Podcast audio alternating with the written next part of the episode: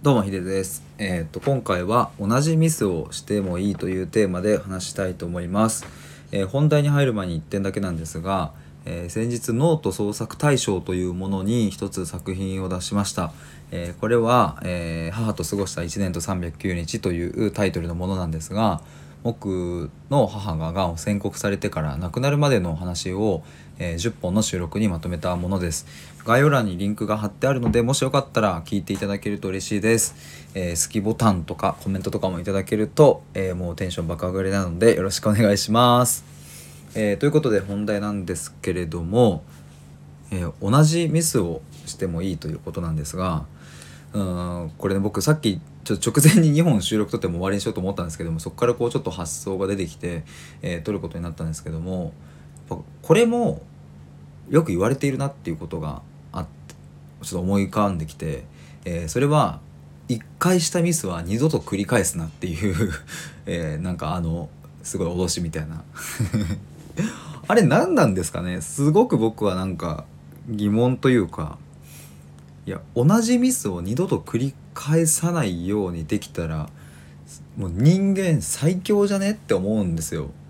でねなんかそういうのを言ってくるその人だってそりゃね今でこそ例えばわかんないお仕事なのかもしれないけどまあそりゃやっぱできるわけですよ僕僕よりもできるけどあなたも初心者だった頃があるだろうしもっと言えば幼い頃とか、うん、学生時代にねなんかこうミスを繰り返してしまうっていうことあったでしょうと。一度もなかったんですかっていう。まあ一度もなかったというのであればまあそれはちょっともう僕にはねなんかこう叶いようもないですけれども。でもあれは一体何なんでしょうかっていう。でそして2回目の過ちをしてしまうミスをすると使い物にならないというレッテルが貼られることがありますよね。まあ、僕はそのそれで言うとまあ僕がいたね当初いた、えー会社人材系の会社は全くそんなことを言われなかったのですごくあのいい人たちいい上司の方がたくさんいたなって思うんですけども僕は、まあ、野球部の時ですかね高校野球の時とか。まあもう一発アウトみたいなミスは。みたいな感じでしたね。まあスポーツのそれとはちょっとまた違ってくるのかもしれないけどでも皆さんもそのね仕事や何やらしていく中でこういやなんで前もこのミス言ったよね？なんでまた今日ミスしたの？とか。あれ？この前も同じこと言われてなかった？なんでまた同じことやっちゃってんの？みたいな。まあそういう脅しみたいなのあるじゃないですか。うんなんかこれはねあまりにもその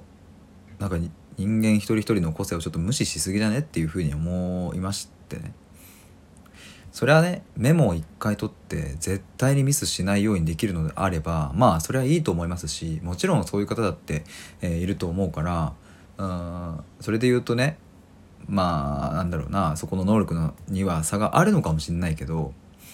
それはあくまでその環境やその人から見たその、ね、上司とかから見た、えーものであって